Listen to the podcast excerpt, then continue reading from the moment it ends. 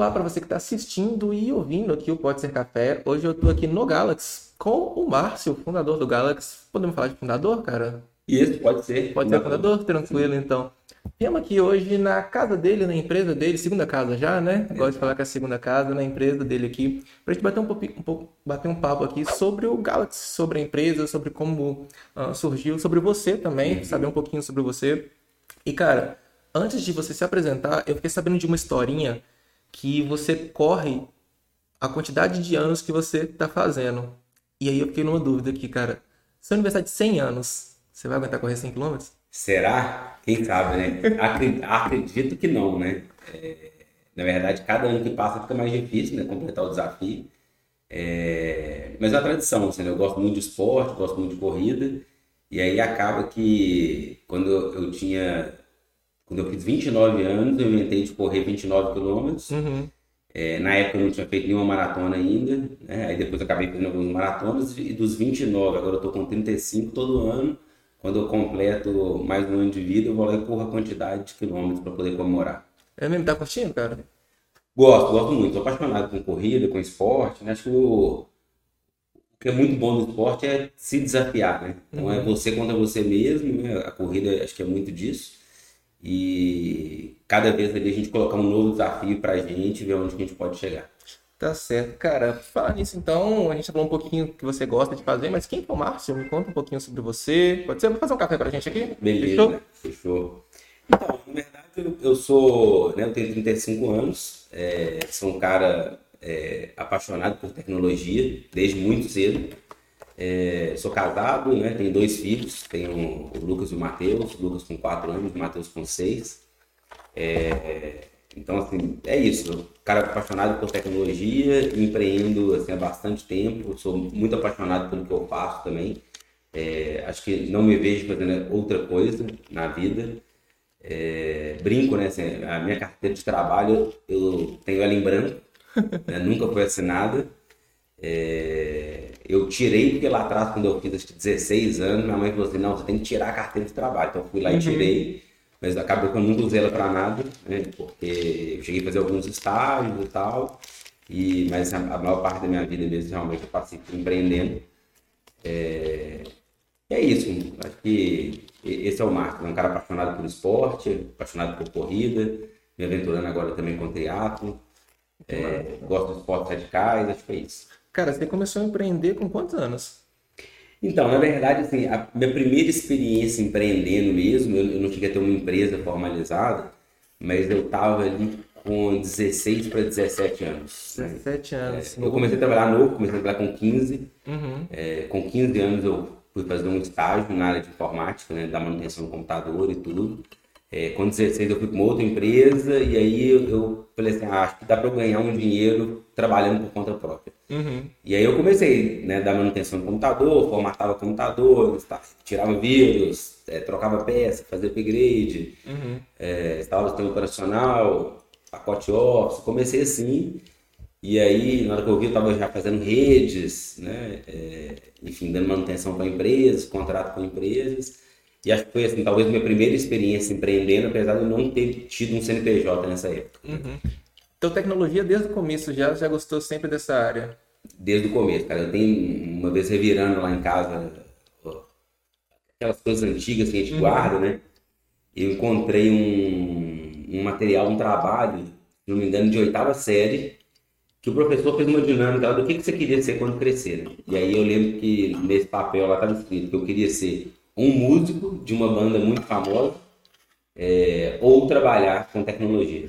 Ah, que massa. A música não deu, né? Acabou virando só hobby, né? Então, ah, você toca? Toca. Canta? É, tocava mais, né? Quando eu era adolescente, eu gostava bastante. Uhum. Mas tem que tocar violão, arranha um pouco de bateria, enfim, gosto de cantar, apesar de não cantar bem, né? Mas, eu, eu, eu, acho engraçado esse povo fala que arranha, quando fala que arranha, assim, geralmente é porque toca muito, sabe? É. Tem, tem sempre isso. Cara, você, você, a gente conversou um pouquinho antes aqui, né, nos bastidores, você comentou também sobre um curso que você fez, né, no, no não sei se era seu ensino médio, se era pós-ensino médio ali, na época do estágio. Isso, na verdade, assim, até para fazer o estágio, uma das características do estágio, a gente tem que estar estudando, né? Uhum. E quando eu tinha 15 anos, é, eu ingressei junto com o ensino médio no curso técnico de informática. Uhum. Né? E aí aquilo lá que me começou a me dar algum conhecimento, eu já conhecia alguma coisa, bastante coisa, pela verdade, que eu tinha aprendido por conta própria, mas é, estar fazendo curso técnico me possibilitou começar a trabalhar cedo. Uhum. um estágio quando eu tinha 15 anos, estava no primeiro ano ainda do ensino médio. Cara, 18 anos, exército, pegou exército. Me conta um pouquinho sobre essa parte aí da sua vida. Pois é, na verdade, assim, eu estava num momento que eu estava aí nessa, nessa jornada ali meio que de... Não sei se tá com açúcar, hein? Não, tá eu gosto. Boa. Assim. É, eu estava nessa jornada ali de empreender ainda sem CNPJ, né? É, e aí quando eu fui, quando você faz 18, né, você alista, quando 19 você termina de um processo seletivo. Na época eu já fazia faculdade, então eu acabei formando ensino médio com 17 anos e entrei na faculdade com 17. E no Exército tem um processo seletivo que eles fazem lá que é para o CPUR, que são justamente para as pessoas que alistaram, mas estão fazendo faculdade. Uhum. E aí eu, sem querer, caí ali meio de paraquedas naquele processo seletivo, me explicaram como era, é, eu descobri que uma chance ali de, de, se desse certo, eu ter um bom salário ainda muito jovem. É, eu já gostava assim do exército, é, pelo histórico familiar, assim, né? meu, meu avô ele foi para a Segunda Guerra Mundial, então ele é ex-combatente e tudo. É, e eu fui passando no processo seletivo, as coisas foram acontecendo, assustei eu estava dentro. No processo seletivo passavam 50 pessoas, é, na hora que eu assustei, eu estava dentro e fiz o curso. Então, durante é, o ano de alistamento, eu fiz um curso. Esse curso é um curso que eles fazem para formar o que eles chamam de oficial da reserva. Uhum. Né? O oficial da reserva é um oficial que é formado, mas que não necessariamente ele vai seguir carreira. Uhum. É, porém, eles pegam os melhores alunos desse curso e convidam para continuar na ativa no Exército. Eu acabei ficando bem colocado, fui convidado para continuar e aí eu continuei no exército ainda por mais dois anos e meio. Então fiquei ao todo três anos e meio no exército. Hoje eu sou segundo tenente da reserva. Boa, cara. E assim, a gente vai falar sobre sua empresa, sobre o Galaxy aqui, mas antes disso eu queria saber se esse tempo no exército ele te ajudou também no, uh, no seu desenvolvimento como pessoa, claro, isso eu tenho certeza, mas no seu desenvolvimento profissional também. Então, sei lá, se você pensar tal estratégia que você fez aqui foi uma estratégia que o, o, o exército te trouxe de fruto, coisas do tipo assim? Cara, me ajudou muito, assim. Para mim, eu falo assim que o exército, ele é, foi uma escola de liderança de forma muito intensiva. Porque no exército, os dois pilares do exército são hierarquia e disciplina. Então, teoricamente, o cara não precisa ser líder. Uhum. Porém, no meio, tem muita gente que prefere usar liderança do que hierarquia. Então, o cara consegue porque o cara realmente é um líder. E ele consegue inspirar as outras pessoas, influenciar as pessoas a fazerem o que ele está é, tá pedindo para ser feito, é, porque ele consegue realmente vender aquela ideia e inspirar as pessoas. Então, o Exército, para mim, foi uma escola de liderança assim, muito grande. Eu tinha 19 para 20 anos, eu já comandava uma tropa de uhum. é, 80 soldados. É, e ali, no meio daqueles soldados, no meio daquela tropa ali, às vezes tinha um sargento, né? Eu, com, com 20 anos, comandava tropa, às vezes tinha gente tinha 20 anos de exército. Uhum. Né? Então, como, como que eu ia, ia lidar com essa situação, né? Uhum. É, um, um, garoto de 20 comandando um cara que tem 20 anos de instituição. Cara, e, e, como que foi isso, cara? Porque realmente, hoje em dia, dentro das empresas, já é difícil isso, né? Pelo que eu vejo aqui, tem muita gente nova aqui, eu imagino que nos cargos de liderança também tem pessoas novas, então muitas vezes as, é, as pessoas que comandam, elas são bastante jovens, mas você também precisa de algumas pessoas com mais experiência ali para poder é, equilibrar, né? Como que, que foi isso lá dentro e como que é isso aqui também? É, no, no exército acaba que as pessoas não têm muita opção, né? Acaba, manda quem pode, obedece quem tem juízo. Só que tudo fica muito mais fácil quando o cara é um bom líder. Uhum. As pessoas fazem com mais gosto e o serviço fica mais bem feito, né? Uhum. Então, é, eu aproveitei muito aquele tempo para poder ver eu, sempre fui um cara muito observador, então eu ficava vendo, pô, esse cara aqui é muito líder, esse cara aqui é só hierarquia disciplina, esse cara aqui todo mundo gosta dele, esse cara aqui ninguém gosta dele.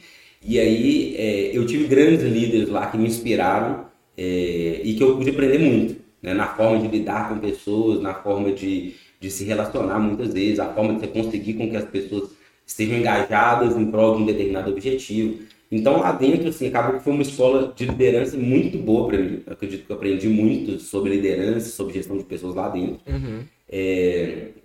E basicamente, assim, eu pude aplicar muito do que eu aprendi lá no meu dia a dia, né, como, como empreendedor.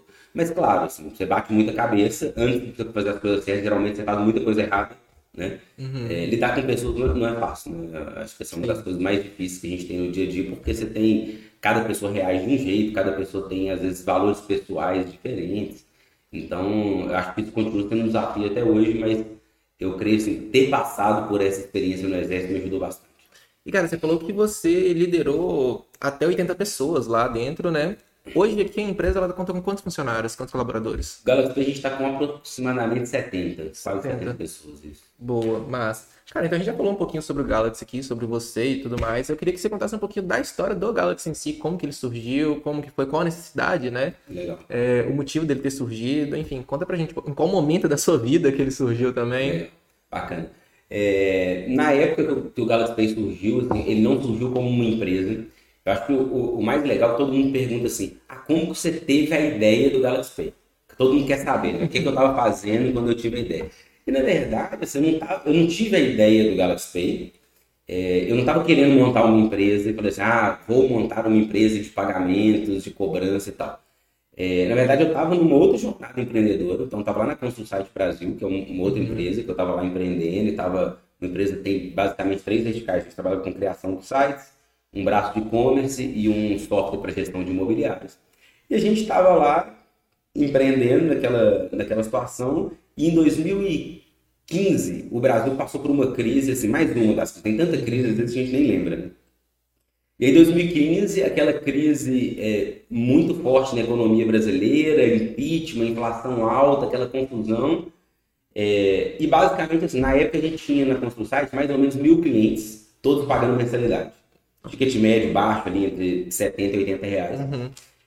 É, e a gente estava acostumado com o quê? Mandar os mil boletos para os clientes pagarem a mensalidade, 20% não pagar na data do vencimento, a gente cobrando aqueles caras ali, receber e ficar com inadimplência, inadimplência final de 2%, alguma coisa nesse sentido.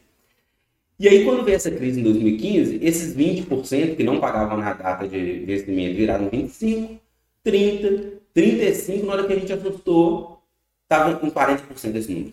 Ou seja, mandava mil boletos, 600 eram pagos até a data do vencimento, 400 a gente tinha que ficar ligando, fazendo cobrança. A gente tinha duas pessoas, mas um estagiário no financeiro e praticamente era só para ficar ligando, renegociando, tira multa, manda segunda via de boleto.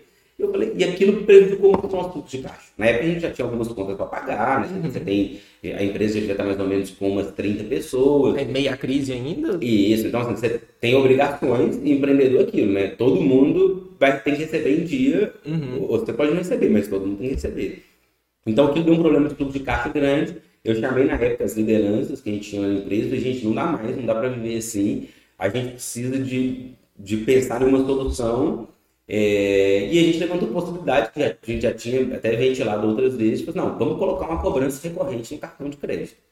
É, e a ideia foi essa. E aí, para poder colocar essa cobrança recorrente no cartão de crédito, a gente tinha algumas opções. A gente podia contratar uma empresa que nos fornecesse esse serviço, isso era 2015, é, ou fazer de dentro de casa. A primeira ideia foi contratar uma empresa. Eu fui no mercado, busquei, não encontrei muito o que a gente procurava. É, tinha algumas empresas, tinha Superlógico, mas eu ia ter que trocar o RP inteiro da empresa. Tinha a Vind, né, que até um, um- um concorrente nosso que serviu bastante de inspiração, é, que na época estava começando ainda, a gente procurou as APIs, por algum motivo não atendiam a gente do jeito que a gente precisava. É, a gente falou assim, ah, a gente já sabe mexer com e-commerce, vamos fazer esse negócio dentro de casa. A gente foi e criou uma solução para a gente dentro do nosso sistema de gestão. Ou seja, não montou empresa nenhuma de cobrança. A gente montou uma solução para atender a própria empresa. E ela ficou pronta quando, cara? 2015 mesmo? Isso foi 2015 mesmo. Então, assim, eu chamei minha, minha CTO na época, falei com ela assim, é, Daiane, vai para casa, finge que você está de férias semana que vem, volta com esse negócio pronto. Ela foi para casa, ficou lá focada nisso, voltou, estava pronto.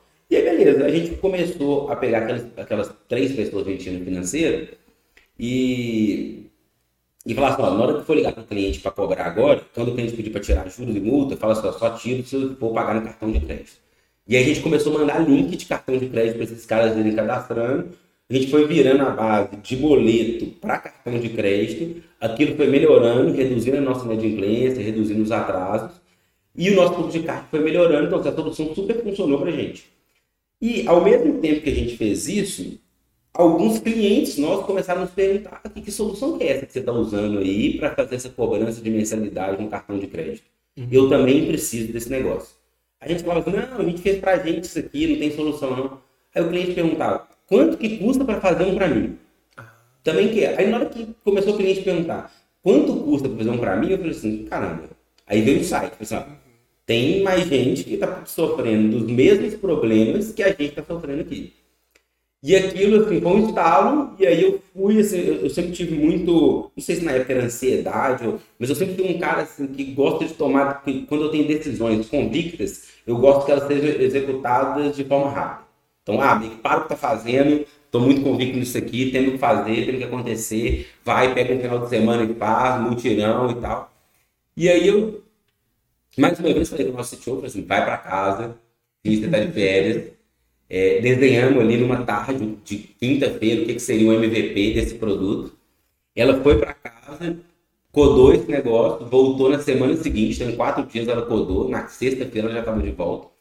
E aí começamos a vender para aquela demanda reprimida ali, aqueles clientes que já tinham ligado e perguntado quanto que era, queriam contratar e tudo. Não só, agora tem um sistema aqui de cobrança recorrente, não tinha nome, e aí a gente já tinha o Galaxy Commerce, que era o software de e-commerce, o Galaxy MS, que era o gestor de conteúdo de site que a gente fazia em outra empresa, tinha o Galaxy Mob, que era o software para imobiliário, Falei assim, ah, põe Galaxy Pay nesse negócio aí, que vai ser mais um filho da linha. E o Galaxy Pay nasceu como um produto dessa outra empresa, que era a Consul Brasil. Então, naquele momento ainda não era uma empresa, era mais um produto da empresa que a gente já tinha. Cara, primeiro ano, primeiro ano de vocês, que foram basicamente 2015, né, para esses primeiros clientes, vocês conseguiram chegar em quantos clientes nesse primeiro ano? Vamos lá, agora, agora que acho que a história começa a ficar mais legal, assim, né? uhum. né? É, 2015 foi, é, o produto ficou pronto ali no final do ano, sei lá, devia ser outubro, setembro, outubro mais ou menos. É, e ali assim, a gente teve, atendeu uma demanda reprimida, conquistando ali mais ou menos uns 30, 40 clientes naquele primeiro ano. Uhum. E aí, assim, eu estava super empolgado, né? Começar 2016 com, com software novo. E ali começaram a vir os primeiros desafios. É, havia, assim, aquelas primeiras... É, o empreendedor, muitas vezes, ele é testado, né? Ao longo de uma jornada, você é testado várias vezes, né? E, e eu acho que muita gente acaba desistindo quando é testado de uma forma mais forte. É, eu não fazia a menor ideia aonde eu estava me metendo. Né? Então, mexer com meio de pagamento e tal, assim, é algo que realmente não é trivial. Você não tem margem de erro. Uhum. Não tem erro pequeno. Né? Qualquer erro é muito grande, muito grave. E ali, em 2016, a gente querendo fazer o produto rampar e tal, a gente começou a ter muito problema. Muito problema do software em si mesmo. Assim, problema de é, cobrar duplicado no cartão de cliente, é, problema às vezes de cobrar valores errados ou em datas erradas. É, a gente realmente não deu a devida importância que aquele tipo de produto merecia. A gente fez aquilo como MVP, uhum. a partir daquele MVP a gente pegou e continuou tocando pau em cima daquilo. Eu tinha um time é, de desenvolvimento, que eram basicamente duas squads, e não tinha dono do produto, então quem desenvolvia e-commerce era a mesma galera que desenvolvia o produto de pagamento e que às vezes no outro dia precisava pegar o sistema de imobiliário, porque algum time estava de férias. É, e aí começaram a acontecer muitos problemas que eu comecei a desanimar bastante, assim, sabe? E aí a gente tentava vender também, mas não rampava. A gente criou um, um site ali, estratégia comercial. As coisas não andavam. A gente conseguia fazer três, quatro, cinco vendas mês a mês e tendo muito problema. É, e aí depois a gente começou a descobrir outras coisas que a gente precisava ter. Então, assim, ah, descobrimos lá no meio do caminho que a gente tinha que ter uma certificação de segurança chamava PCI, que na hora que eu fui olhar como é que era você ser uma empresa certificada PCI, era assim, era um documento com 130 páginas, cada página tinha 20 itens de checklist de coisas que você tinha que fazer relacionadas à segurança da informação. Então, assim, aquilo ali foi, é, foram alguns tocos na boca do estômago que eu fui tomando ali. É, e cada vez que acontecia um problema, era assim, desanimava mais, sabe? Pô, tem uma vez que um programador fez um commit errado e era para cobrar, sei lá, 80 reais no cartão do cliente, cobrou 8 mil. E aí o cliente já te liga assim, vamos processar o advogado, meu cliente está querendo me matar. Então, assim, é, é aquelas coisas assim, né, que é, é, realmente aquilo que eu falei. Assim, eu não sabia aonde eu estava me metendo. Né? Uhum. Lembrando, isso Galaxy Pay não era uma empresa, isso era um produto da ConstruSite Brasil, que era uma outra empresa. Então a gente não tinha transformado isso em empresa ainda. Pois é, cara, daqui a pouco a gente vai falar sobre essa questão de gestão de crise, que é uma coisa que a gente está falando para a galera de comunicação aqui agora, então é uma coisa que as pessoas precisam bastante, sabe? A gente tem vários casos aqui em Belo Horizonte mesmo que uh, deram super errado, né? Mas depois a gente fala sobre isso. Mas primeiro eu queria saber como foi essa divisão. Então, sair da Constro para poder ter a própria empresa ali, como que foi? Você levou um time, que era o time que já tinha desenvolvido esse MVP, contextualizando para a galera, também uhum. explica um pouquinho o que é MVP para a galera. E como que foi essa divisão? Legal. Então, o MVP é o produto mínimo viável, é basicamente o mínimo que você precisa fazer de código ali é, para criar um sistema para a gente poder conseguir testar isso em mundo real com os clientes é, e validar se aquele negócio tem tração, que não tem, se faz sentido, se não tem. Né? Então a gente cria um ciclo onde a gente é, desenvolve um produto mínimo viável, depois a gente mede aquilo ali, aprende sobre aquelas metas que a gente teve e faz um novo ciclo de desenvolvimento. É, e aí basicamente foi isso. 2016 foi um ano muito é, desanimador, vamos dizer assim, tudo que tinha que dar errado, dava errado. É, e eu fui desanimando, desanimando, desanimando, até que assim, 2017 eu acabei deixando o Pay de lado. Ah, deixa em banho-maria. Assim, quando, quando, eu falava assim na sala, gente tem um bug aqui no Pay, ligou, o cliente ligou, assim, era nítido, a cara de todo mundo, de todos os devs que a gente tinha, assim, os caras falavam assim, caramba, que. Assim, um dava dor de barriga, o outro dava, sabe, suadeira, então assim, era, era, aquilo tava ruim. Uhum. E aí, assim, em 2017 eu deixei o produto em banho-maria, falei assim, ó, não vamos fazer mais nenhum commit nesse negócio aqui, deixa isso aqui que eu vou decidir o que eu vou fazer. E 2017, que não, não, foi um ano de recuperação ali da economia brasileira e tal. E aí os outros produtos da empresa estavam caminhando bem, foi um ano que a gente cresceu bastante. É, e o Galaxy Pay ficou ali em stand-by. 2017 a gente cresceu muito na, na construção site nesses outros produtos e foi um ano muito bom. E no final do ano sobrou uma grana. Então acabou 2017, sobrou uma grana e aí eu tinha basicamente duas opções. Eu podia distribuir o lucro né, daquele dinheiro que sobrou é, ou podia investir em alguma coisa na empresa. Né? Então, o Galaxy Pay sempre foi bootstrap, né? É uma empresa que se autofinanciou. Uhum. Bootstrap é a startup que é, não recebe investimento externo. Ela cresce, é, gera receita e reinveste aquela própria receita ali que é gerada pelos clientes e vai crescendo de forma orgânica ali, uhum. sem necessidade de um investimento externo, sem aplicar um investimento externo. Então, a gente sempre foi bootstrap, peguei esse dinheiro que sobrou, Falei assim, cara, não vou distribuir esse, esse lucro aqui, porque esse aqui também não vai mudar a minha, minha vida. E eu nunca desencanei do Galaxy assim. Sempre que eu dormi, eu falava assim, caramba, aquele produto lá tem chance de dar tão cedo, mas tá dando tudo errado. O que, que eu preciso fazer diferente? E eu falei assim, acho que agora é a hora. Vou pegar esse dinheiro que sobrou aqui e vou fazer, vou refazer o Galaxy Pay do zero, mas do jeito certo. Do jeito certo é o quê? Eu preciso transformar esse negócio aqui, ele é muito importante, é, ele é muito complexo, ele é muito sensível para eu tratar ele como sendo mais um produto no meio de uma empresa que já existe, que já está rodando, que já tem lá seus clientes e, e seus processos definidos. Uhum. Eu não posso ter um vendedor que vende site, que vende loja virtual e que vende produto imobiliário e que vai vender meio de pagamento. Sim. Isso não ia dar certo, né? É, basicamente isso aí era eu fazendo tudo errado, né? Querendo fazer um negócio que meio que não tinha jeito de ser feito.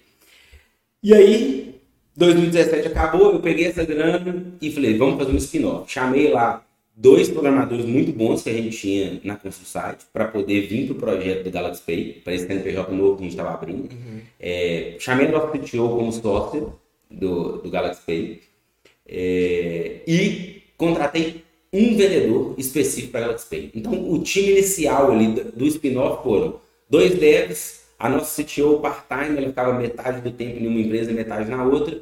Eu, part-time, metade lá, metade cá. E um vendedor full-time para o Galaxy Pay.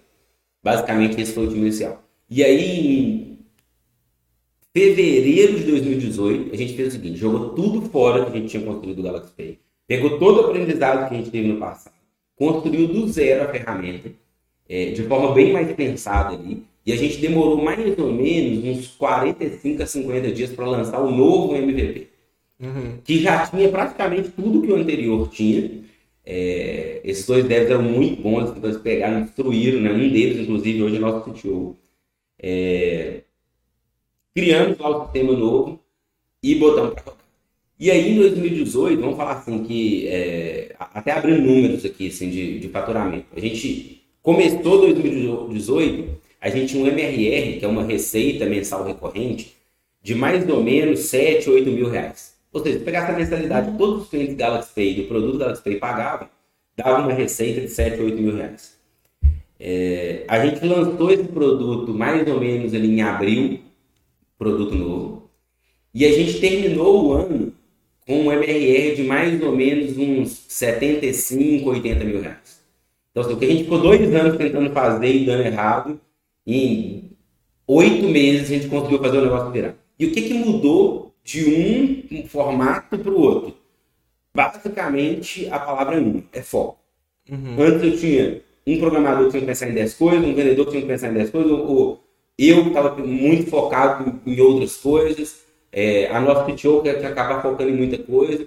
Que, que a gente fez? Tinha dois devs que só acordava, almoçava, dormia pensando em Galaxy Pay. Eu tinha um vendedor que tinha meta só de Galaxy Pay. E esse foi o time inicial, e rapidinho assim, a demanda aumentou, a gente teve que contratar alguém para o time de atendimento, que ia ser específico Galaxy Pay. É, marketing a gente ainda fazia é, em conjunto com outro time, a gente conseguiu alocar uma pessoa específica para pensar só em Galaxy Pay. E à medida que a gente foi fazendo as coisas com foco e dedicação para o Galaxy Pay, as coisas começaram a acontecer. E aí a gente foi superando os desafios um a um, é, muitos desafios, assim, cada dia um desafio diferente. É, o empreendedor ele passa por coisas assim que é, muitas vezes só ele sabe, assim, sabe? É, são situações é, para te fazerem desistir, é, existem dezenas mas acho que a grande diferença do empreendedor é isso, é ter essa resiliência de falar assim, cara, vamos lá, vai dar certo, ter esse otimismo, é, ter essa persistência de acreditar é, e de conseguir absorver as porradas. Basicamente, no, no, a vida do empreendedor acho que é muito sobre isso. É, um dia você toma um soco na boca do estômago, você perde o ar, você roda o braço, mas você não tem muito tempo para poder ficar lamentando. Né? No dia seguinte, você já tem que estar pensando: o que, que eu vou fazer diferente agora para poder conseguir passar por essa fase. Sim. É, e acho que foi muito isso. Assim, a jornada do Galaxy Pay reflete muito isso. Muito, assim, em vários momentos a gente se deparou com problemas é, grandes que a gente fala assim, e agora? Como é que vai ser? Como é que vão ser os próximos passos? Como é que eu saio agora desse ponto para o próximo? É, e no final sempre dava certo. A gente sempre encontrava uma solução, sempre conseguia superar. E acho que assim vem sendo ao longo do tempo. Boa, cara, isso é bom. E aqui, você falou sobre essa mudança, né, do, do antigo para o novo, que vocês refizeram tudo ali. E já pegando esse gancho da gestão de crise, cara, como que foi para vocês mostrarem para esses clientes que, tipo, ó, isso aqui acabou, agora a gente tem uma coisa nova que não vai ter esses problemas antigos aqui mais. Como que vocês fizeram isso? Na verdade, eu, eu falo que é o seguinte, os clientes que ainda estavam com a gente no começo de 2018, eles eram muito guerreiros. Os caras eram muito fiéis, sabe? A gente tem clientes aqui que são clientes até hoje e esses caras passaram mal, assim, sabe? Falei, cara, esse, esse cara não largou o Galaxy até hoje e não larga mais não. Porque, assim, uhum. é, foram tantos problemas, principalmente dessa época que não existia Galaxy ainda, que ele era um produto, né?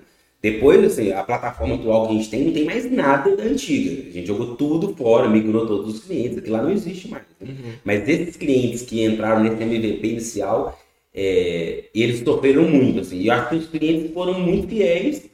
E eu acho que o que fez também a gente conseguir segurar esses caras foi sempre jogar limpo, sabe? A gente sempre jogou muito limpo. Eles estavam cientes que era um MVP? É, eles estavam, na verdade, assim, o cara tá ciente que é uma coisa nova. Uhum. E acho que a questão de jogar limpo é falar assim, cara, realmente tivemos um problema, mas vamos trabalhar para corrigir. Nós não vamos deixar na mão. Então, assim, várias vezes a gente assumiu o prejuízo de cliente, é, teve cliente que às vezes tomou processo nessa época que ele teve que pagar um honorário, a gente falou, não, nós vamos pagar aqui o um honorário porque a culpa é nossa, sabe? Então, assim, eu acho que isso de estar, estar junto com o cliente, é, de passar essa transparência, assumir a responsabilidade, cara, assuma, a responsabilidade foi nossa. Uhum. Essa culpa aqui é nossa, mas nós vamos trabalhar para contornar e resolver esse problema. Eu acho que trabalhar com essa transparência, você ganha a confiança do cara também. Porque a verdade é o seguinte, problema também o cara vai ter em qualquer lugar. Qualquer empresa que você for, você vai ter problema. Eu acho que o que muda muito de uma empresa para outra é como que vai ser a sua vida quando o problema acontecer. Como que essa empresa vai tratar esse problema? Ela vai assumir e vai querer resolver? Ela vai pegar e vai te ajudar a resolver?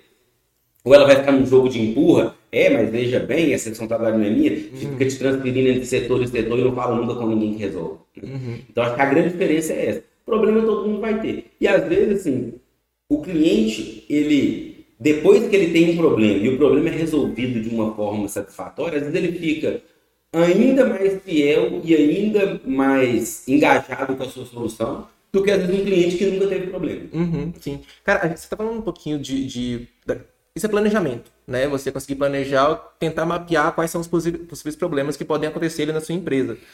Cara, é num, num, setor que é muito complexo, igual a gente acabou de conversar, que é um setor que envolve tecnologia, porque está tendo uma coisa totalmente nova, né? Quando você falou, você falou que não tinham. Vocês surgiram porque não tinham empresas que entregavam o que vocês queriam. Uhum. E que mexe com dinheiro também. Então, cara, é, existe uma dificuldade de conseguir mapear essas, esses possíveis problemas, porque talvez esses problemas nunca existiram antes, e de resolver também. É, no começo acho que era mais difícil, assim, uhum. a gente conseguir ter essa visão. Porque assim, a gente, pô, é, eu acho que é muito diferente, sabe? A gente pega algumas startups aí, você vê lá o time fundador. Pô, o cara já tinha experiência, veio do mercado de payments, veio de uma adquirente, veio de um banco. As pessoas já conhecem daquilo que estão fazendo. No meu caso, eu não conhecia nada sobre meio de pagamento. Uhum. Eu conheci um pouco sobre e-commerce, sobre transações online, mas eu não conhecia exatamente como é que funcionavam as coisas, sabe? Como que uma transação de cartão de crédito é processada, eu não sabia o que era um PCI.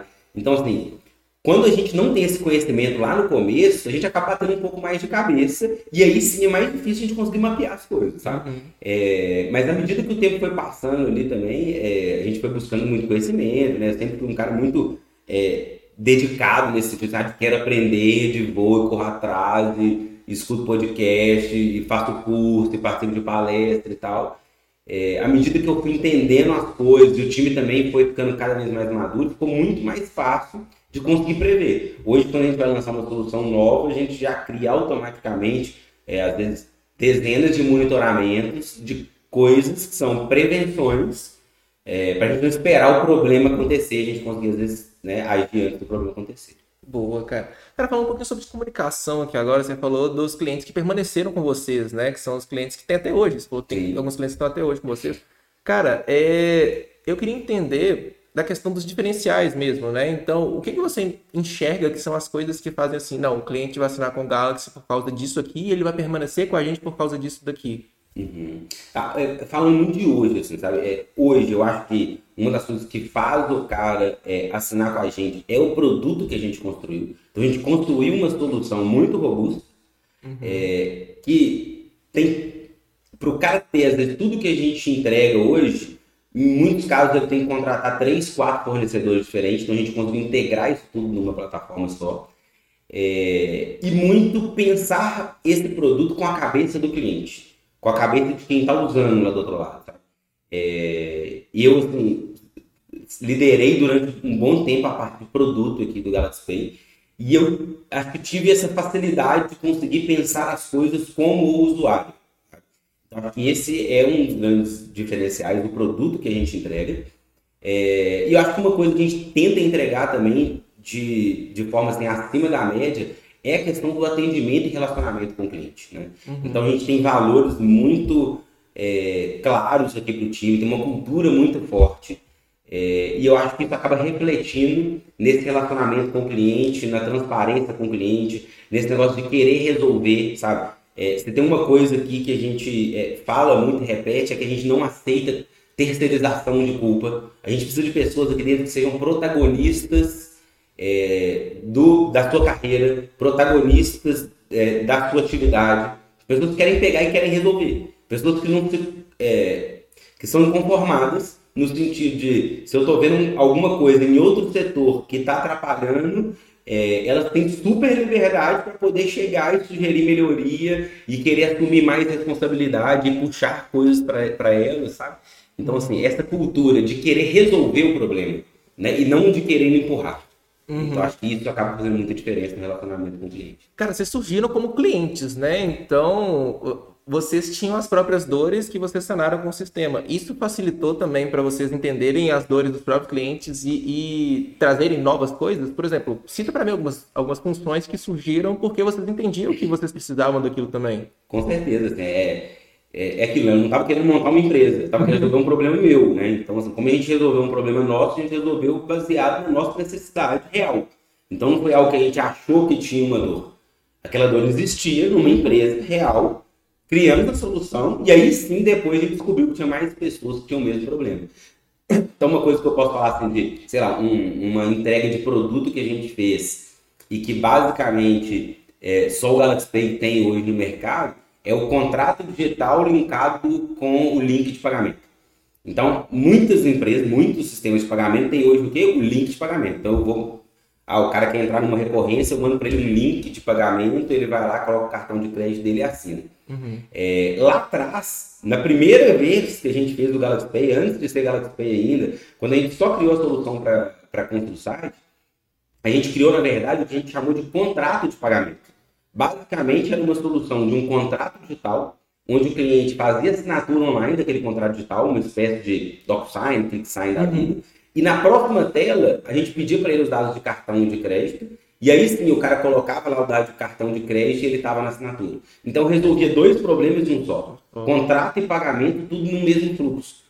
A gente criou um formato que eu consigo criar um template desse contrato digital, colocar as tags de substituição, chamar isso via API, eu devolvo via, é, via API um link para o cara que o cliente dele só vai entrar lá, fazer o aceite do contrato digital, na próxima tela coloca o dado de cartão de crédito, dá um ok e está na recorrência. Isso é um exemplo de uma das coisas que surgiu lá atrás, antes de ser Galaxy antes de tudo, porque a gente tinha essa necessidade. Né? Uhum. Antigamente na conta do site, como é que era o, padrão? Eu tinha que mandar um contrato para o cara, aí o cara tinha que assinar. Depois do contrato assinado, eu tinha que pedir o financeiro para gerar um link de pagamento e mandar. Às vezes, entre assinar o contrato e o cara cadastrar o cartão de crédito, levava dois, três dias. E né? já perderam clientes por isso, né? Acaba que você perde cliente, né? No meio do caminho, é, pode acontecer muita coisa. Uhum. Ainda mais o perfil de cliente que a gente tinha, né? A Consultado sempre trabalhou com um perfil de cliente é, muito pequeno, né? o micro e pequeno empreendedor. Esse cara, se ele assina o contrato hoje, amanhã ele bate o carro, depois de amanhã ele não te paga mais, ele, ele cancela o contrato. Ah, mas eu não contrato de mil reais, tá bom, mas ele bateu o carro vai ter que pagar três. Uhum. Então ele não vai poder contratar aquilo agora. Então, assim, não, entre o cara assinar o contrato e pagar, se eu tiver um delay, a gente acaba perdendo o contrato, perdendo negócio. É, e não é um processo eficiente. Uhum, sim, cara. Cara, é, você falou de clientes e clientes e clientes. Vocês podem mencionar alguns clientes que vocês têm, só para a galera se habituar, para a galera entender um pouquinho aqui o que, que vocês estão. De onde vocês estão por trás, né? Ou por trás das câmeras aqui de alguns clientes. Legal, então, assim, eu posso falar assim, alguns principais segmentos, né? E também falar alguns clientes claro. que, que, usam né, a nossa solução. É, o Galaxy Pay nasceu como sendo uma solução de pagamento para cobranças recorrentes, para cobrança de mensalidades. Né? Uhum. É, eu falo mensalidade, mas pode ser né, é, semestralidade, anuidade, enfim. É, e a gente nasceu muito nichado né, para cobrança recorrente, e por causa disso a gente acaba atendendo com mais ênfase alguns determinados segmentos, como por exemplo, educação. É, então a gente tem educação, academias, foi um dos primeiros segmentos que a gente começou, né, o segmento fitness. A gente tem provedores de internet, a gente tem muito provedor de internet, a gente uhum. tá, na capital, não imagina a quantidade de provedores que existem. Eu, tra eu trabalhei numa agência que era focada em, em provedores de internet, cara, tem muito. É, no Brasil são mais ou menos, cada um fala um número, mas mais ou menos 25 a 30 mil provedores de internet. Sim. Porque a gente está na capital, aqui a gente vê 3, 4, 5. Os principais aí. É, na hora que você vai para o interior, você vai no Nordeste, então às vezes em um bairro tem 20. Uhum. É, é, num quarteirão tem 20 provedores. É, então a gente atende muito, muito provedores de internet. Segmento funerário, assim, é outro segmento que tem muita recorrência. Uhum. É, a parte de saúde, estética, odontologia, enfim, acho que esses são os principais segmentos que a gente atende. É, e de clientes, eu, eu posso falar alguns, né? a gente tem a Laserfest, que é um cliente, uhum. que é uma rede de clínicas, mais de 200 é, unidades de depilação a laser. É, o Cruzeiro, né, um clube de futebol, né, o sócio torcedor do Cruzeiro, por exemplo, é, roda na plataforma Galaxy Pay, então todo uhum. mundo que é sócio do clube é, às vezes não sabe né, disso, mas o cartão dele está sendo processado, as recorrências processadas pelo Galaxy Pay. É, enfim, tem outros clubes de futebol. É, enfim, tem algumas outras empresas aqui que é, talvez é, difícil citar nome por questões contratuais, uhum. né, mas é, acho que deu para ter uma, uma noção boa. Deu boa. Cara, eu tô vendo a sua camisa, Galaxy Pay by Cellcoin agora. Antes de perguntar sobre a Cellcoin, É... Cara, a gente tomou um cafezinho aqui com a galera da Coffee Mais que mandou pra gente. Então, eles mandaram um mimo pra você também, se você quiser abrir, oh. quiser dar uma olhadinha aí. Pô, obrigado. Cara, e foi tá gostoso o café, eu tá gostei. Tá Cara, eu corri com esse negócio pra eu conseguir é, te entregar hoje, porque eu tô assim, não, eu tenho que levar esse negócio pra ele também. Então, cara, mandaram pra gente, fiquei super feliz. E é, é isso, cara. Você vai ter um estoquezinho de café em casa agora também. Ó, bacana. Agradecer o pessoal da, da Corpo Mais. Uma delícia o café, ó. Bacana, 100% arábica, cheiroso. Muito bacana, Pete. Obrigado. Não é por nada, cara. Cara, então agora falando sobre, sobre a questão do seu como que foi essa, essa uma aquisição, né? Uma a empresa, como que foi? Me, me, conta primeiro, ela comprou uma parte, ela comprou uh, a empresa em si, ela se tornou sócia, como que foi isso? Legal, então, na verdade, é, o Galaxy Pay a gente continua naquela jornada bootstrap, então, é, para falar a verdade, assim, eu, quando eu montei o Galaxy Pay, eu fundei o CNPJ, decidi fazer a spin-off, é, a gente via nas notícias, ah, a empresa, startup tal captou tantos milhões de reais de investimento, startup tal captou tantos milhões de... Só que eu pensava assim, pô, isso não é mim, isso aqui é para outro negócio, aqui é para um cara que tá grande já. Uhum. Então eu não, não, conhecia muito bem esse mundo de venture capital, de VC e tal. E na época, assim, como eu já empreendi há algum tempo, para mim o único jeito de fazer uma empresa era do jeito que eu fiz. Você pega o dinheiro do próprio bolso, coloca e faz o negócio acontecer. Uhum. Né? É, que é o que a gente chama aqui de bootstrap. Né? Então, o Galaxy estava numa jornada bootstrap, é, e aí a gente foi lá em 2018, 2019. Em 2019 a gente começou a receber muito contato de, de fundo de venture capital, querendo sondar, querendo entender se a gente queria captar investimento. E eu nem sabia como é que funcionava direito. E aí que eu vim me inteirar mais sobre o assunto, entender como é que funcionava, qual era a lógica por trás de, de um VC, né, de um fundo é, qual era a lógica de investimento, por que, que um VC faz um investimento, né? que ele tem hora de entrada, que ele tem hora de saída, que ele te compra, entre aspas, depois para ele te vender, né? Então, uhum.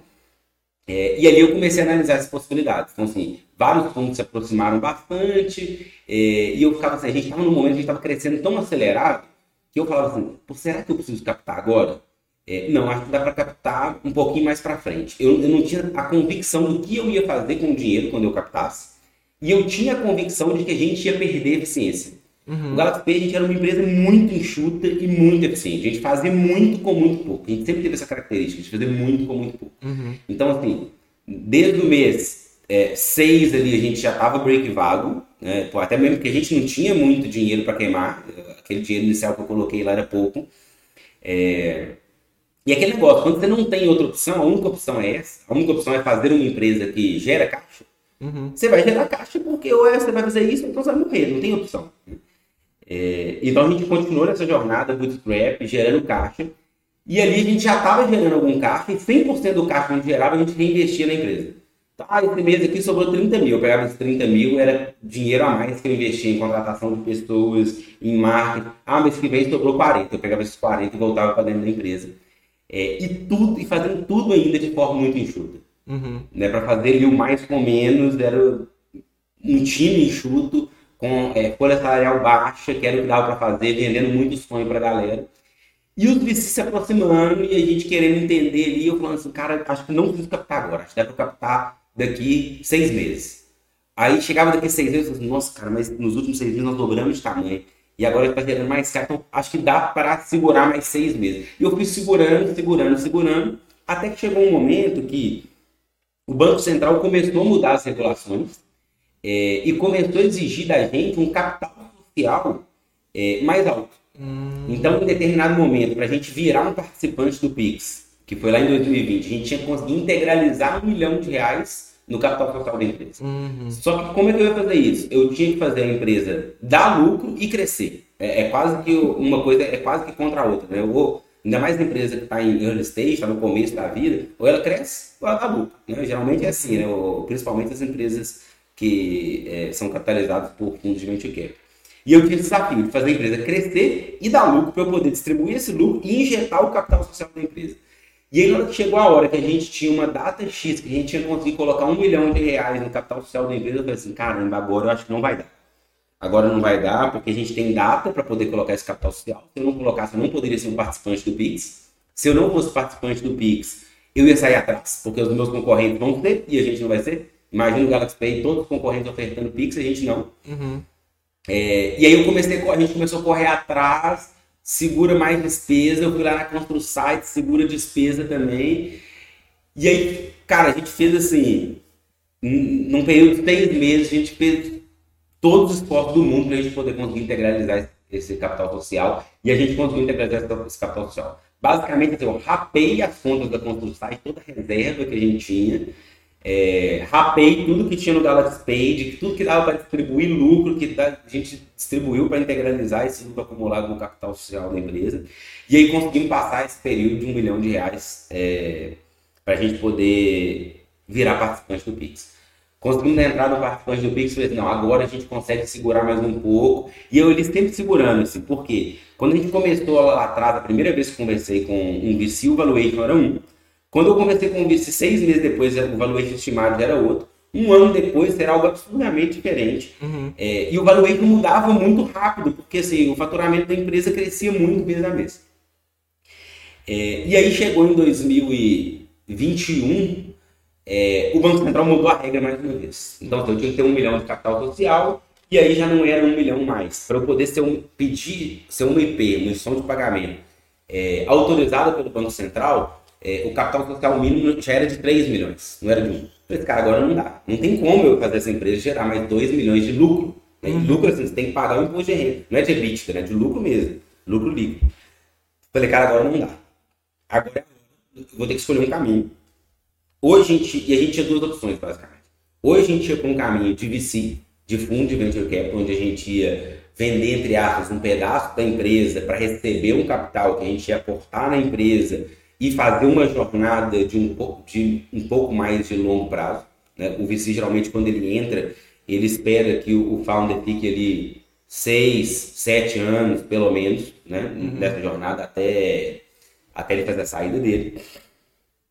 Ou então a gente tem uma outra opção, que seria fazer a venda para um estratégico. Né? E, simultaneamente, a gente começou ali a conversar com alguns estratégicos. Alguns investidores estratégicos começaram a nos procurar interessados ver, pô, quero conhecer mais, quero número, queria saber um pouco mais, aí você assina o NDA e tal. A gente deve ter conversado mais ou menos ali com uns, uns sete ou oito estratégicos ao longo de 2021. É, só que existe uma diferença muito grande né, entre você assinar um NDA ali, que é um, né, um termo de confidencialidade, é, e as coisas realmente acontecerem, é, é um, um, mundo de coisas. Então, assim, uhum. assim, é, a gente quase chegou a fechar um deal, a gente chegou a assinar um term sheet, né, que era tipo um pré-acordo com um estratégico, e aí tudo aconteceu, fizemos do deals aos 48 do segundo tempo, tudo deu errado, desfazemos. É, até que apareceu o Cellcoin, né, em, em 2021, e, e, assim, dentro dos estratégias que a gente estava conversando, a Cellcoin é que fazia mais sentido para o nosso negócio. Porque a Cellcoin é uma empresa enorme, que tem uma experiência já no mercado de, de meios de pagamento assim, muito grande, que movimenta é, bilhões de reais todos os meses, né? É, e que era muito forte na parte de cash out. O que, que é o cash out? É mandar dinheiro para fora.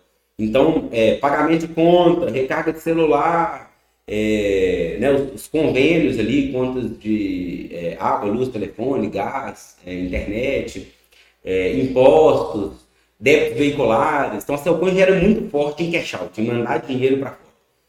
E o Galaxy Pay tinha algo complementar ao que tinha, que é o cash-in, é botar dinheiro para dentro. Nosso lado, a gente está no lado do cash-in. É botar dinheiro para dentro, é fazer o nosso cliente receber via boleto, via Pix, via cartão. Então, assim, a Celcoin é muito forte em fazer o cash out e não tinha nada para cash in. Então, para a gente, é, eu enxerguei assim, uma oportunidade muito clara de, ó, se a gente se unir aqui a Cellcoin, a gente consegue, às vezes, crescer muito mais do que eu captar um dinheiro com um VC aqui é, e ter que crescer meio que a qualquer custo aqui, blitzscaling, né, metodologia lá de é, contrato, contrato, contrata, queima, queima, queima, investe, investe, investe, só depois você vai se preocupar com o lucro, com, uhum. com eficiência dos processos e tudo. Então, assim, fazia muito mais sentido para o meu perfil, para aquilo que eu estava buscando como empreendedor, é, acho que veio uma proposta interessante também, onde eu não só estava fazendo ali a venda das ações, mas eu estava me tornando um acionista da Cellcoin. Né? Então, assim, parte do pagamento, inclusive, é, é, foi por ações, então eu me tornei um acionista da Celcom. Eu continuo hoje aqui liderando é, a empresa com bastante autonomia, fazendo ainda aquilo que eu, que eu amo e tudo.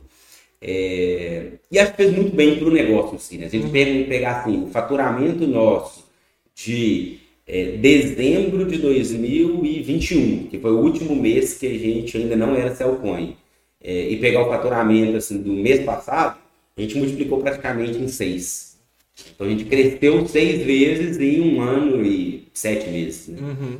Então assim, isso mostra que acho que foi uma decisão acertada no sentido de encontrar as sinergias que a gente precisava para poder fazer o negócio também é, acelerar o crescimento. Sim, cara, é importante ter dado certo. Cara, você falou sobre a questão do que você chegou a encontrar outras possibilidades e tudo mais, alguns parceiros, você conversou com sete pessoas. Cara, é, eu, eu fico me pensando na minha cabeça que toda compra, toda aquisição de empresa é igual Shark Tank. Então, tipo assim, é uma vibe assim mesmo do tipo, ficam lá todas as pessoas responsáveis ali pela empresa, então o financeiro, o cara que trabalha, que toma as decisões ali dentro da outra empresa, e você chega lá e começa a bater um papo ali, e eles ficam te perguntando tanto de coisa, enfim, é uma vibe assim mesmo? Cara, é, incrível, é legal você falar isso, porque assim, todo mundo acha que investimento de venture capital é igual Shark Tank, é, e venda de empresa é isso, só que absolutamente não tem nada a ver com isso. Esse Shark Tank é um negócio, é um, é um é um show, né? Uhum. Sei lá, é um show de TV. A última coisa que é é um fundo de investimento, é um, assim, absolutamente, não tem absolutamente nada a ver com aquilo ali, sabe? Aquilo lá acho que é um, um, um show ali criado, né, para uhum. vender audiência e tal, mas é, definitivamente não tem nada a ver com aquilo, né? Assim, vender uma empresa é algo muito complexo, né? Assim, acho que tanto os VCs que a gente conversava e tudo, que faziam o follow-up com a gente ali, é, a gente estava sempre conversando, mandando número, fazendo reuniões e tudo.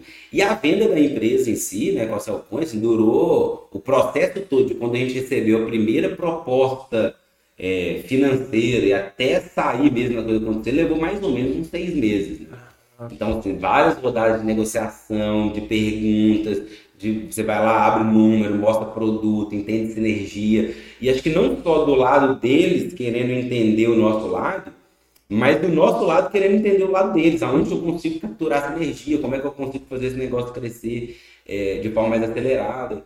É, e aí viajo, né? O pessoal veio de lá, veio aqui para Belo Horizonte para conhecer o escritório, conhecer o time, conhecer a liderança. Aí eu fui para lá também para poder conhecer. Então, assim, é, é, quase que primeiro você tem um namoro ali para depois você fazer um casamento. Uhum. Assim, não é uma decisão fácil de ser tomada. É, então acho que ela tem que ser tomada com muito cuidado. Assim, na hora que depois, mesmo depois que está tudo certo é, em termos ali de é, valores, aspectos contratuais e tal, é, ainda tem assim, alguns cuidados que você tem que tomar né, na hora de realmente bater o martelo. Cara, você falou a questão da decisão, né? É uma decisão difícil, mas também é uma decisão difícil empresarialmente, mas também tem o seu pessoal, né? Você fundou a empresa, você começou a empresa, então acaba sendo um filho seu, né? O seu terceiro filho ali. Cara, como que foi para você para desapegar disso, para poder falar assim, não, realmente, ah, porque você poderia muito bem deixar e sair atrás dos seus concorrentes, por exemplo, mas você continuar tendo aquilo para você. Como que foi ser esse altruísta, você pensar mais uh, na empresa, no crescimento da empresa, do que em ter isso como posse, que acaba sendo uma dificuldade de muita gente também. É, cara, assim, na verdade, acho que eu nunca tive essa dificuldade, esse apego, assim, de é, possessividade, sabe? Assim. Uhum. Mas, é claro, eu tenho um carinho muito grande, né, por isso aqui. É, assim, é, dediquei e dedico ainda muitas horas da minha vida aqui, né? Às vezes a, a família até sofre, né? Você chega em casa tarde, viaja e tal, então você acaba abrindo mão de muita coisa por causa né, desse sonho. Mas eu nunca tive assim, esse apego de possessividade, sabe? Assim, tem um carinho muito grande, mas sempre, assim, em todas as decisões, muito pensando que vai ser melhor para o negócio, sabe? Uhum. É, eu acho que esse é o ponto principal. O que vai ser melhor para o negócio? Uhum. Então, se eu conseguir algo que vai ser melhor para o negócio e que vai ser bom também para mim, eu realmente assim, não tive essa dificuldade, sabe? Assim, de ter essa, ah, tem que desapegar, né? Essa uhum. sensação de, de, de, possessividade de filho e tal, não, não, tive isso. Mas e se falassem assim, eu aprofundando agora, né? E se falassem assim que você não. que eles trariam outra pessoa para poder gerenciar a empresa aqui? Se fosse lá atrás, não toparia. Uhum. Não toparia. Assim, acho que eu tenho um ciclo para cumprir aqui dentro Tem muita coisa que eu quero fazer, que eu queria fazer e que eu quero fazer ainda. É, então isso é condição, inclusive, lá atrás. Cara, se fosse é, né, com praticamente todos que a gente conversou ali, se, se for para ah, vamos comprar aqui o Galaxy Pay e vamos matar o negócio entre aspas, vamos incorporar aqui, destruir tudo que foi feito e pegar a carteira de cliente. É, definitivamente eu não teria feito o negócio. Uhum. Eu só fiz o negócio porque realmente estava muito alinhado com o que eu queria para a empresa. Né? Na proposta incluía isso, incluía a minha permanência aqui, eu continuar fazendo, o projeto de longo prazo que a gente estava, as entregas de produto, né? E isso é o que vem, vem, a gente vem fazendo desde que, que o M&A aconteceu. Boa. Cara, a gente tá falando, falou sobre alguns clientes, né? Voltando um pouquinho agora falando sobre clientes. Cara, uma dificuldade que, que pelo menos eu tenho um pouco é de B2B, você atender outras empresas, você vender para outras empresas. Por mais que a gente entenda que tem uma pessoa por trás daquela empresa, a gente tem um pouquinho de dificuldade ainda, pelo menos eu, algumas pessoas que, que eu converso também, de vender produtos ou serviços para outras empresas também. Vocês passaram por esse, esse, tipo de dificuldade? Porque, cara, na Constro você já vendia para outras empresas, tudo bem, mas era uma pegada totalmente diferente, né? É, assim, eu acho que era diferente, mas não era tão diferente, sabe? Até assim, porque o Galaxy Pay a gente começou muito focado no pequeno, hum. né? no, no SMB ali que a gente chama, é o cara pequeno. É, esse cara pequeno, é, a velocidade de decisão dele é rápida. Então, acho que isso é até característica de empresa bootstrap. Quando a empresa é bootstrap, você tem que gerar caixa no D1, no D2, no D3. Uhum. Você não tem tempo para esperar seis meses de negociação para começar a gerar caixa. E qual que é a forma mais rápida de gerar caixa? É você vender para cliente pequeno, tudo bem, o cara vai te pagar um ticket pequeno, mas eu consigo fazer volume, eu, esse mês aqui eu fiz venda, sei lá, vendi 3 mil reais de MRR, beleza, mês que vem eu tenho 3 mil reais de receita. Esse mês que vem eu vendi mais 3, mês que vem eu tenho 6. Uhum. No outro mês eu vendi mais 3, no outro mês eu tenho 9. É, então, assim, a gente começou vendendo para esse público de pequenas empresas. E hoje a gente ainda, a grande parte do nosso negócio ainda é atender essas pequenas empresas não são empresas grandes, na, a grande maioria dos nossos clientes são empresas pequenas. É, então a gente acabou que não teve muita dificuldade de B2B, por quê? Basicamente a mesma experiência que a gente tinha lá da outra empresa, que já era venda B2B para pequenos negócios, a gente trouxe para cá. Então a gente já conhecia bastante sobre funil de vendas, é, sobre né, o processo comercial ali de vender, de botar o cara dentro do funil e descendo ele no funil até fazer a venda, de técnica de venda. Uhum. É, então, basicamente, a gente pegou foi a experiência que a gente tinha lá e replicou isso aqui. Cara, no começo você falou que vocês tinham acho que cinco pessoas, né? Sim. Cara, você tava muito uh, no. Como que eu vou falar? Fora do estratégico, mas também no manual ali, batendo, fazendo as coisas realmente. Eu, até uma curiosidade aqui, né? Eu fiz entrevista na Constro na época e foi muito engraçado porque o e-mail que chegou, eu fui olhar o e-mail era seu. Eu fui olhar esses dias pra trás, o e-mail era seu. Então, assim, cara, é, lá você estava no, no, estratégico, mas também estava pegando mão na massa e tudo mais. Aqui também começou assim? Cara, eu sempre fui um cara muito operacional. Uhum. Muito, né? Eu gosto muito do estratégico, mas eu não me importo e gosto de colocar a mão na massa. Né? Sei lá, se a gente pegar no, até o colaborador número, vamos falar, é número é, 30 ou 40 do Galaxy Pay, eu entrevistei todos. Uhum. Tinha uma pessoa de RH lá e tal, mas eu participava de todos os processos seletivos, entrevistava todo mundo, conversava com todo mundo, assim, fazendo muito questão de, de estar ali naquele momento. É... E eu nunca me importei assim, de colocar a mão na massa. Sabe? Sempre gostei de conversar com o cliente, de pegar feedback com o cliente, de estar tendo problema, tem um cara precisando um suporte, o suporte está com dificuldade, me chama que eu vou entrar na call com você. O comercial quer fazer uma venda para um cliente um pouco maior, que precisa tirar algumas dúvidas mais específicas, eu me coloca na cova, eu quero participar, sabe? Então, assim, eu sempre muito mão na massa. É, eu confesso que hoje, cada vez mais, eu tô mais estratégico e menos operacional, mas eu ainda coloco mão na massa em muita coisa. Uhum. Sabe? Acho que é uma característica minha. Gosto de colocar a mão na massa. Gosto de estar em contato com o cliente, gosto de conversar com o cliente. Né? Gosto de conversar com o cliente sobre o produto, sobre o que precisa melhorar, sobre quais problemas que ele está tendo, sobre às vezes como eu posso ajudar o cliente a crescer mais, a escalar ali o, o melhorar o modelo dele, sabe? Inclusive isso é uma coisa que vocês também fazem, né? De procurar estratégias para o cliente conseguir crescer também, né, Sim. né, cara? Porque o cliente crescendo é bom para vocês. Quanto mais cobranças o cliente tem, melhor para vocês também. Mais próximo de vocês, mais vocês ficam. Então, isso é uma coisa que eu achei muito nova quando eu fiquei sabendo. Mas eu achei muito massa, do tipo, pô, cara, o problema do cliente também é meu problema. Se ele não tá vendendo, isso também é um problema meu. Exatamente. Né? Tem muita gente, muitas empresas que só preocupam com, tipo, venda. Exatamente. É, comprou, tá bom. Faz parte do nosso processo aqui de CS, né, do, do de sucesso do cliente, né, garantir que o cliente tenha sucesso usando a nossa solução. Uhum. E muitas vezes, principalmente como a gente atende clientes menores, é, esse cara ali, às vezes, ele é muito operacional, ele tem que fazer muitas coisas e ele não faz ideia de por onde começar, de como fazer ali um passo a passo, qual é o playbook que ele pode seguir. Então, assim, o time de CS procura ajudar muito nesse sentido, de criar playbooks específicos para segmentos específicos, né? Poder ajudar o cliente a ter sucesso. Massa. Cara, eu tô vendo aqui sua camisa azulzinha, antigamente era verde, né? Vocês passaram por uma atualização de marca. Antes de falar sobre isso, tem mais presente, então Cara, olha que coisa boa. A Oakley patrocinou a gente também, então eles também mandaram um presentinho para você. Você gosta de correr, eu acho que vai ser bom você correr isso aí. Vai ajudar durante essas corridas. Então, cara, vocês passaram por uma atualização de marca. Que bacana. Agradecer a Oakley, né? Vai presente aqui. Obrigado. Cara, vocês passaram por uma atualização de marca e, e a gente está passando por uma, inclusive as pessoas que estão vendo agora, hoje é dia 3, amanhã é aniversário do café e nós vamos lançar esse logo aqui. Então você já viu esse logo aqui na sua, na sua, nas coisas do café, mas a gente está gravando hoje aqui, isso aqui ainda não foi lançado.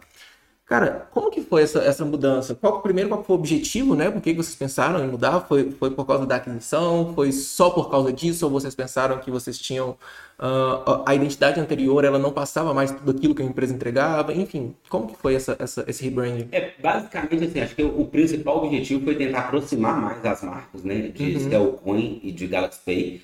É, a marca antiga nem comportava muito bem o Buy Cellcoin lá debaixo da marca, ficava um negócio meio esquisito. É, então, acho que o primeiro objetivo mesmo foi tentar aproximar um, as duas marcas, aproximar as duas cores, né? Deixar claro que é, o Galaxy Pay é uma empresa do grupo Cellcoin. Isso ajuda muito também a gente aqui em venda, porque passa uhum. mais credibilidade, a gente consegue vencer algumas etapas.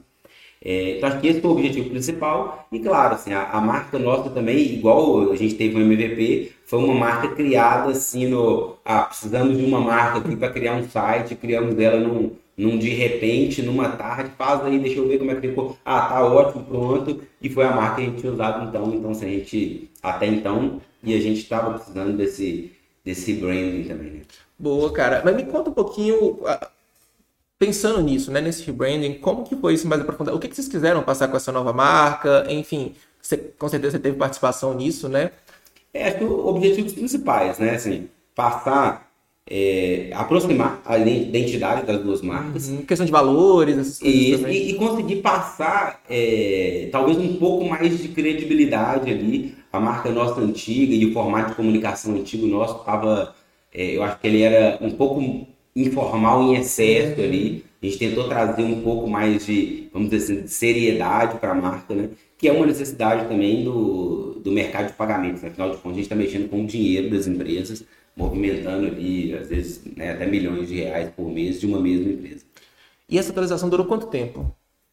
É, o projeto começou a ser trabalhado esse ano, se não me engano, foi em janeiro, final de janeiro ali, e ele foi para o ar, se não me engano, no último dia de março. Então foi mais ou menos uns dois meses e meio entre criação da marca e a gente conseguiu colocar tudo para rolar. Boa. Cara, eu falei um pouquinho sobre valores aqui antes.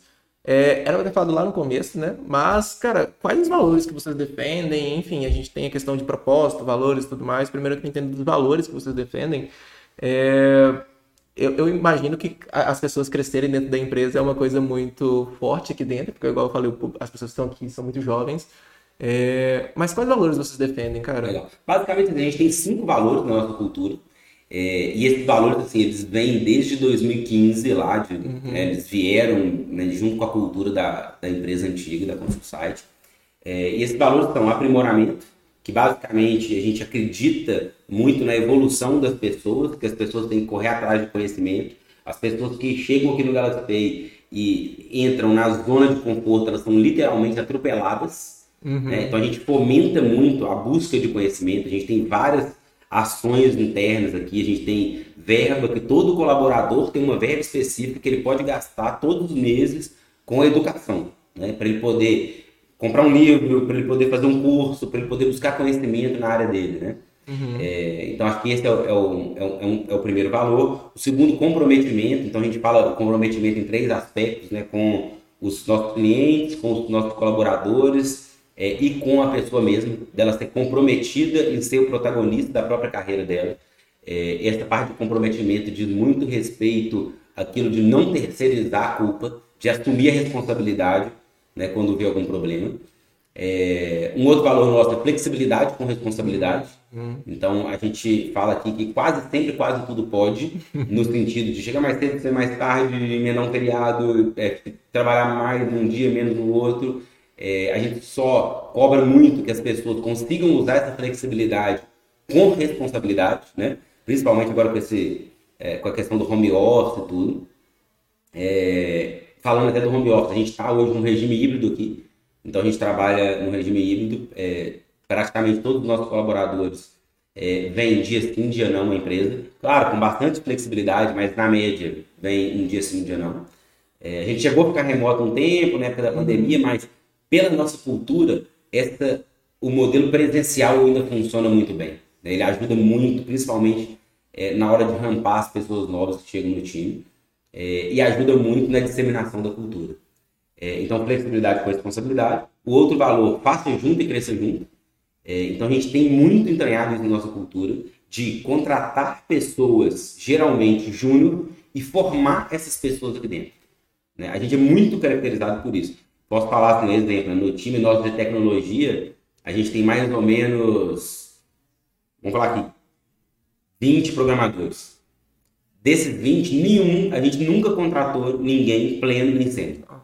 Todos eles foram contratados como programadores júnior e hoje a gente tem sênior, sênior, pleno, mas eles cresceram aqui dentro. Uhum. Então a gente contrata hoje, a gente tem metodologias de ensino. Assim, a gente contrata o primeiro mês, o cara fica só estudando, participando de trilhas de treinamento, para ele poder aprender e executar aqui dentro. E a gente valoriza muito essas pessoas que querem aprender, que querem evoluir e crescer aqui dentro da empresa. E acho que quando a gente faz isso, também a própria pessoa acaba valorizando mais a empresa também. Sim, cara, eu tava tendo um papo desse com a Micaele sobre isso, porque uh, não é fácil você entrar no mercado financeiro e não é fácil entrar no mercado de tecnologia. Então eu tô perguntando a ela, cara, como que funciona a galera de atendimento? Se, se, a pessoa de atendimento ela chega, ela tem uma imersão, enfim, como que funciona isso? E ela me explicou a questão que realmente tem o onboarding que é muito forte, né?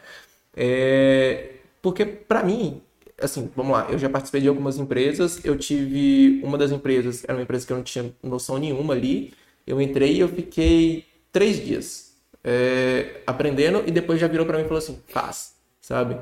Só que, cara, se é uma coisa, se é um mercado que você não tem noção nenhuma, você precisa de, de uma iniciação diferente, né? Sim. Por aqui como funciona, cara? É, a gente investe muito nessa parte, sabe assim, de treinamento, de educação, é, então, assim, toda pessoa que entra, ela tem um ritmo aqui de. Antes era conexão verde, agora chama conexão azul. é, que basicamente é a pessoa, ela. Cada área tem o seu tutor. Esses tutores são treinados né, é, para poder é, dar esses treinamentos. É, e cada pessoa que entra, ela vai passar um dia inteiro, uma parte do dia dela, com alguém de cada área. Uhum. Então, sei lá, vamos falar que você entrou para trabalhar no financeiro. Tudo bem, você vai passar um dia, meia hora do lado do cara do suporte, um dia, meia hora do lado, ou no mesmo dia, né, meia hora do lado do cara do suporte, vendo ele trabalhar, ele te dá primeiro uma explicação e depois você fica ali de sombra.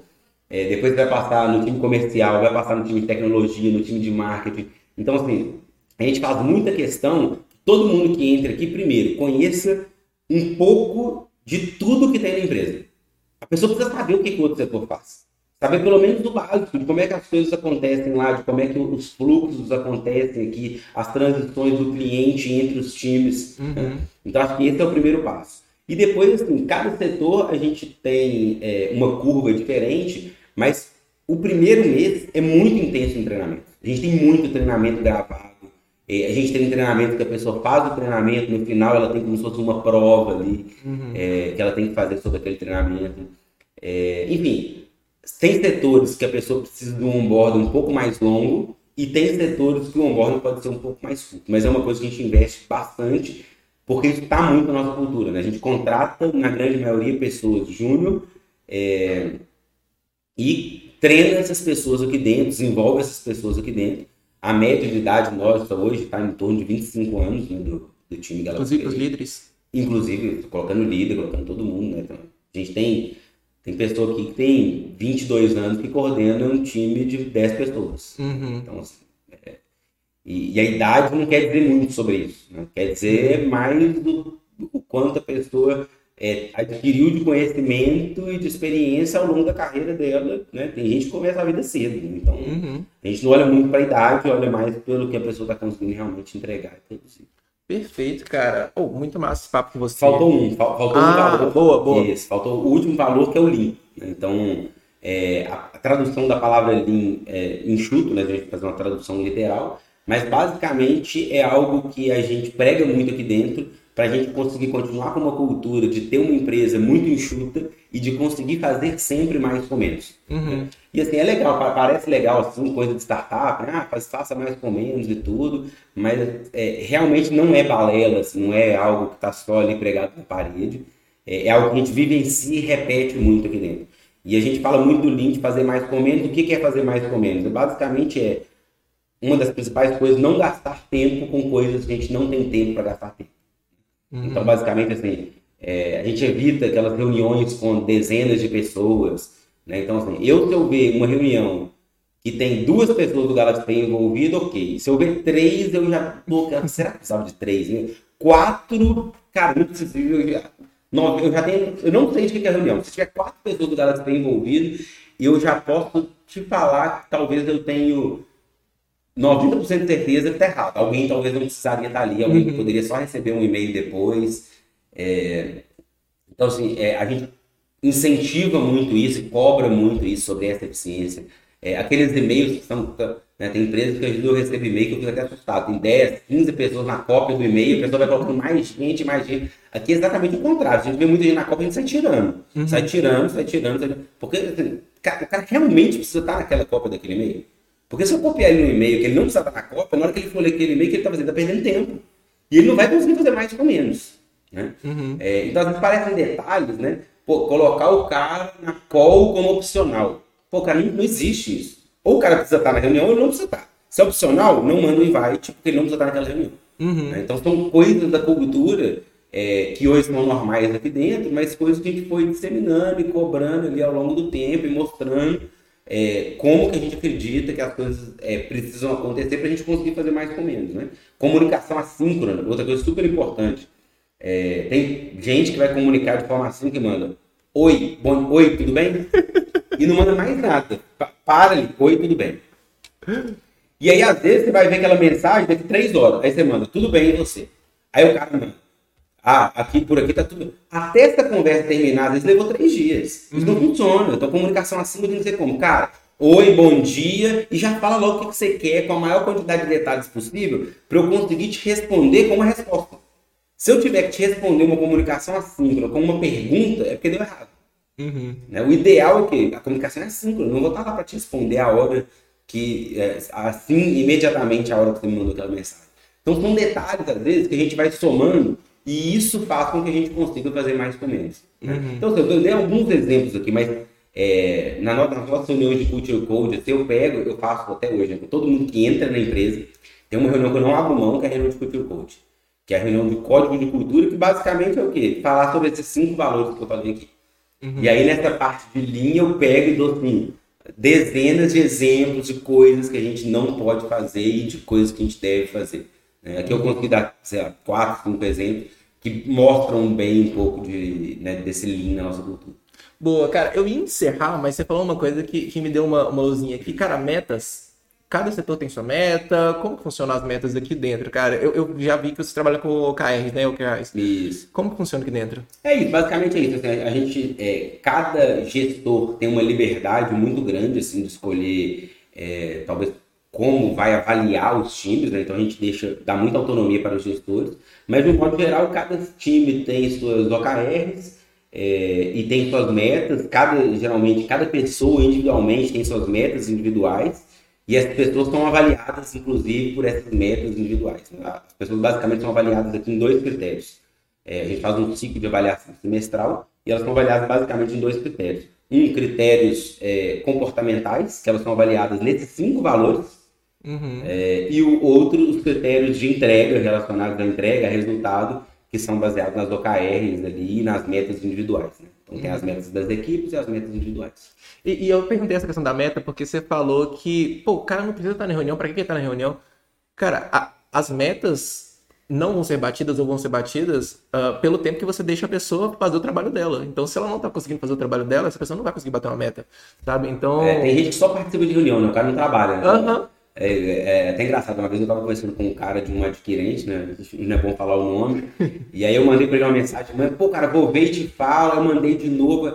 Aí, no final do dia, deu 18h30, ele mandou uma mensagem assim, é, pô, Marcos, foi mal, cara. Fiquei o dia inteiro em reunião, vou começar a trabalhar agora. É como se o expediente que o cara estivesse começando às 18h30, né? Porque eu fico o dia inteiro em reunião, reunião, reunião. Então, é, é uma coisa até que eu me policio bastante, sabe? Assim, procuro organizar minha agenda, fazer blocos na agenda. No passado já foi mais caos, hoje eu tenho uma agenda relativamente organizada para dar conta do meu tempo e eu cobro isso bastante dos gestores também. Uhum. Cara, é, por, por que eu falei isso?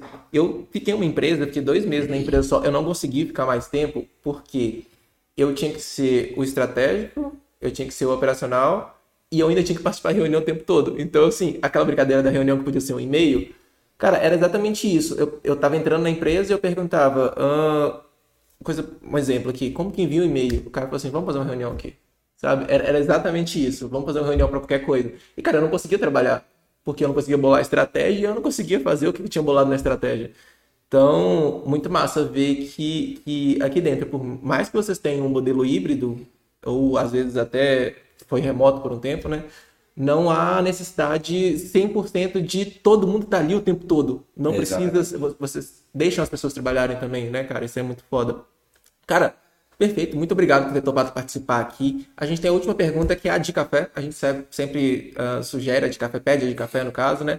Que é basicamente uma dica que você dá sobre o assunto que a gente falou aqui. A gente falou muito sobre empreendedorismo, a gente falou sobre a questão de, de conseguir seguir as coisas também da maneira correta, ah, de crescer em empresa, enfim.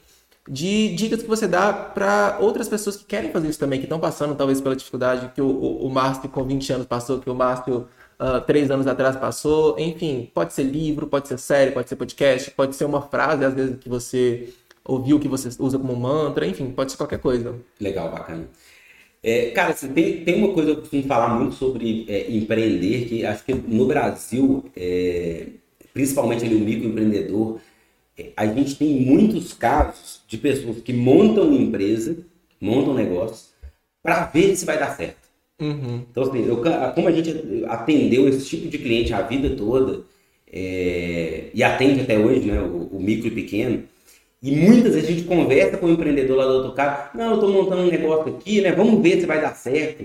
O cara está montando para ver se vai dar certo. Eu falo assim, gente, não pode. O empreendedor não pode montar nada para ver se vai dar certo. Porque se você montar para ver se vai dar certo, já deu errado, já esquece, já, já pode parar por aí. Então, assim, vai montar um negócio, monte para dar certo. O que, que significa isso? Cara, eu vou fazer, eu vou gastar todas as minhas forças, toda, toda a minha energia, é, eu vou correr atrás de conhecimento, eu vou montar estratégia, eu vou me dedicar, eu vou suar a camisa, eu vou fazer o que tiver que fazer para dar certo. Aí pode até ser que dê errado. Uhum. Mas você fez tudo que você podia para dar certo. E eu sinto que muitas vezes o cara. é, é, muita, tem muita gente que gosta de, prefere reclamar. Mas de problema tá todo mundo cheio. Uhum. Né? A gente, é, não adianta você vir só com problema, você tem que conseguir pensar mais na solução. E, e montar um negócio para ver se vai dar certo, a chance de dar errado é muito grande. Né? Então acho que assim, a, principal coisa que eu falo sobre empreendedorismo é isso. Vai montar, monta para certo. Se dedica ao máximo, se entrega, vai de cabeça. Não vai mais ou menos. Né? Esse negócio de mais ou menos não funciona. O Galaxy tem a prova disso. Quando a gente estava como um produto de uma outra empresa, ou seja, a gente estava mais ou menos, não foi, não aconteceu. O que, que mudou de 2016, 17 para 18? Foi porque eu fui de cabeça. Eu não fui mais ou menos. Eu não fui assim, ah, peraí, o, o, o mesmo vendedor que vende A, B, não, vamos, vamos, vou pegar esse dinheiro aqui, vou, vou entrar, é, e é isso, vamos correr o risco, mas vamos fazer tudo para dar certo. E aí o negócio aconteceu. Acho que a principal dica que eu poderia deixar aqui, acho que é essa. Cara, perfeito. Assim, muito obrigado por ter topado participar, real mesmo. Uh, para você que está assistindo ou ouvindo aqui agora, né? É, a gente. Eu não sei quando esse episódio vai ser lançado, porque a gente está fazendo atualização de marca do, do podcast também. Mas a gente já tem outros episódios aí, podem ser 15, podem ser 14, podem ser 16, podem ser 17. Enfim, temos outros episódios aí.